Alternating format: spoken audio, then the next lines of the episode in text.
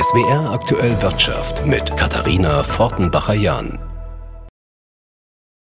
Das Tanken ist dieses Jahr so teuer geworden wie noch nie. Und viele fragen sich, geht da alles mit rechten Dingen zu auf diesem Markt oder kassieren die Ölkonzerne zu viel ab?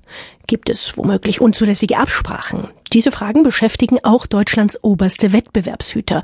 Das Bundeskartellamt untersucht die Branche seit dem Frühjahr intensiv. Als sich die Spritpreise vom Rohölpreis entkoppelt haben, jetzt liegt ein Zwischenbericht vor. Darüber habe ich mit dem Präsidenten des Bundeskartellamts Andreas Mund gesprochen.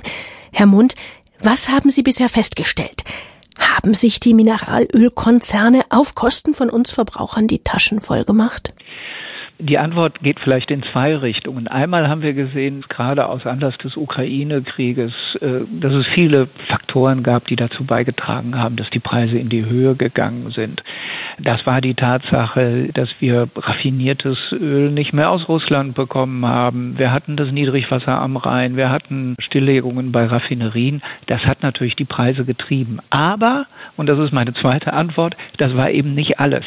Wir haben auch gesehen, dass die Unternehmen sehr viel höhere Margen gemacht haben in der Zeit. Mit anderen Worten, sie haben ihre Gewinne sehr stark gesteigert. Mit anderen Worten, da ist auch einiges Geld reingegangen. Das sind die beiden Befunde, die wir hier gesehen haben. Und was sind denn die Konsequenzen dieser Befunde? Auf was können wir Verbraucherinnen und Verbraucher da jetzt hoffen? Wir können nur dann einschreiten, wenn die Unternehmen wirklich missbräuchlich höhere Preise nehmen. Mit anderen Worten, wenn wir jemanden haben, der den Markt beherrscht und der diese Beherrschung ausnutzt, um missbräuchlich die Preise in die Höhe zu treiben. Da sieht man unschwer, das sind beides sehr komplexe Sachverhalte, die wir da nachweisen müssten. Das Ganze bleibt komplex, auch nach dieser Untersuchung und deswegen sind wir auch noch nicht so ganz fertig. Das wollen wir uns alles nochmal genauer angucken. Und wenn Sie nun zu so einer Feststellung kommen, dass da missbräuchlich überhöhte Preise verlangt worden wären, was könnten Sie dann machen? Also wenn wir wirklich missbräuchliche überhöhte Preise haben, äh, dann könnten wir natürlich agieren. Das haben wir in der Vergangenheit schon gemacht. Aber ich will es mal vielleicht ein bisschen anders formulieren. Es gibt im Grunde drei Tatbestände, die wir uns jetzt näher angeguckt haben. Erstens haben wir es mit Absprachen zu tun. Da haben wir klar gesagt, wir haben kein Zeichen dafür, dass die Unternehmen sich abgesprochen haben, also dass sie ein Kartell gebildet haben. Zweitens haben wir es mit missbräuchlich überhöhten Preisen zu tun. Das gucken wir uns noch genauer an. Aber es gibt noch einen dritten Bereich, der vielleicht ein bisschen diffuser ist.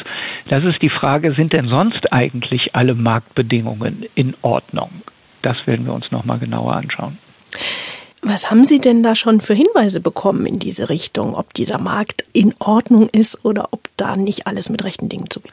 Also äh, wichtig ist ja erstmal, dass wir die Struktur des Marktes jetzt noch sehr viel genauer kennen.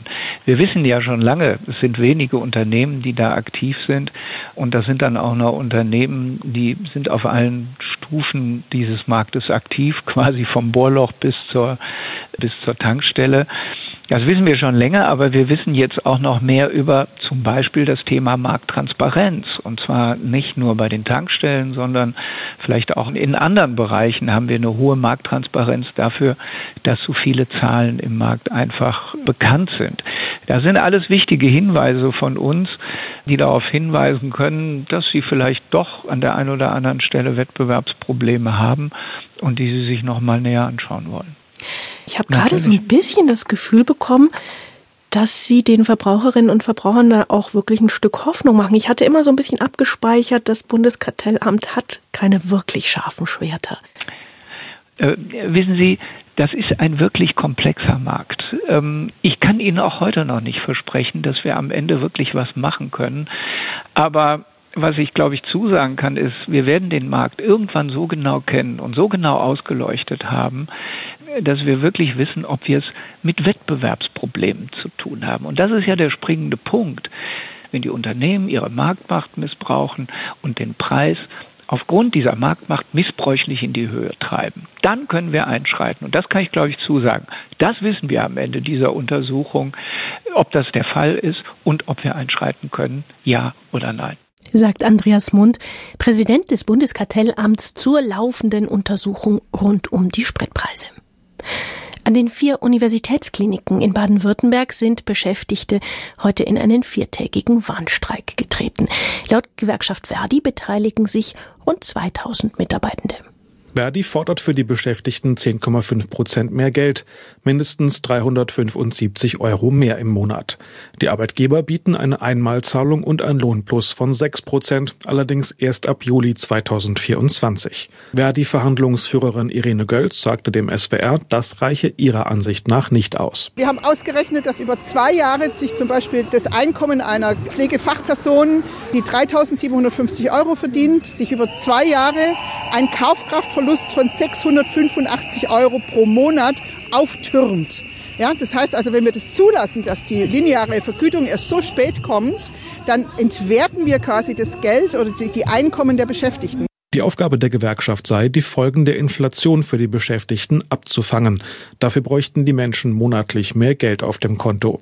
Der Arbeitgeberverband der Unikliniken kritisiert den Streikaufruf als völlig unverständlich. Er gehe massiv zulasten der Patienten, weil nur eine Notfallversorgung sichergestellt sei. Ein Großteil der geplanten Behandlungen müsse abgesagt werden. Moritz Kleis, SWR Wirtschaftsredaktion. Vor 25 Jahren hat die deutsche Börse, wenn man so will, Raum und Zeit hinter sich gelassen. Das Computerhandelssystem Xetra hat den Börsenhandel von so gut wie überall aus und jederzeit möglich gemacht. Der klassische Börsenplatz hat damit an Bedeutung verloren, wenn auch nicht ausgedient. Konstantin Röse aus unserem Börsenstudio in Frankfurt erzählt uns die Geschichte von Xetra und nimmt uns zuerst mal mit in die alten Zeiten. Es sind die 90er Jahre. Im Radio laufen Synthi-Beats rauf und runter und an den Börsen pulsiert der Beat der Händler. Sechs Geld Mercedes!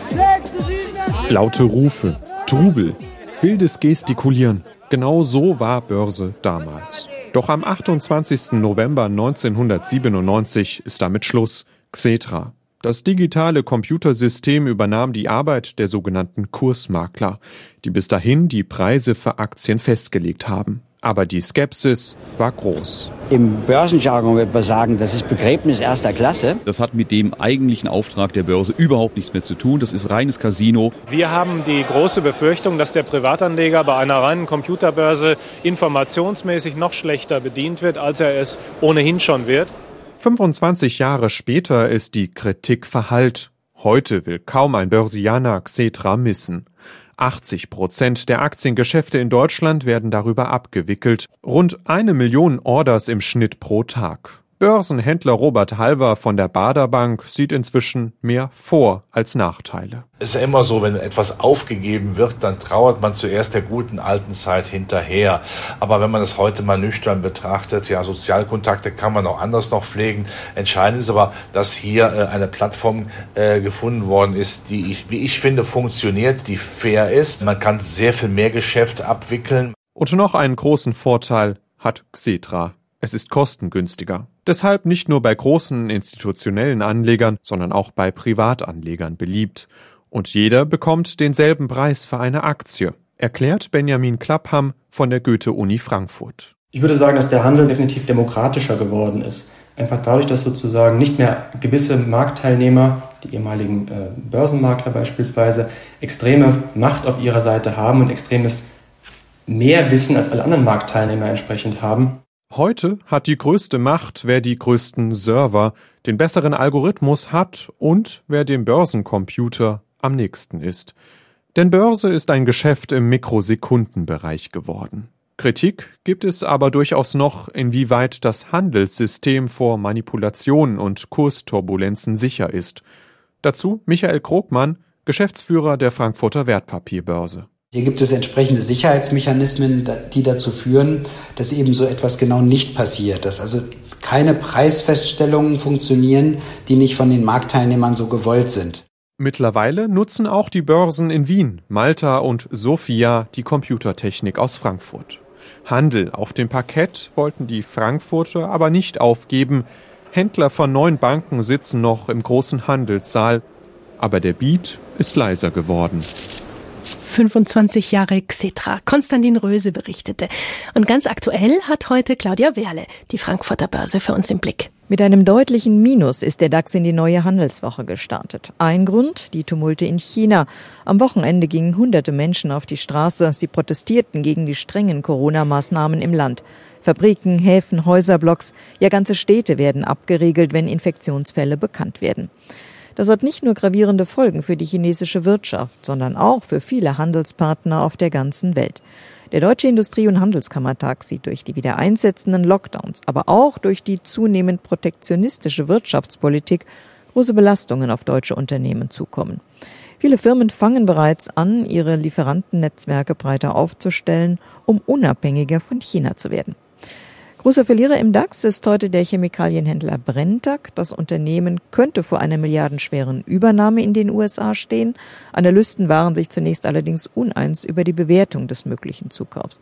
Verkauft werden auch die Aktien von Airbus, denn es gibt Berichte, wonach es zu Verzögerungen bei der Lieferung von Triebwerken kommen könnte. Außerdem gibt es Personalengpässe und das alles kann dazu führen, dass einige Mittelstreckenflugzeuge später ausgeliefert werden als ursprünglich geplant. Der DAX zu Handelsschluss 1% im Minus, der fällt auf 14.383 Punkte. Claudia Wehrle, ARD Börsenstudio, Frankfurt.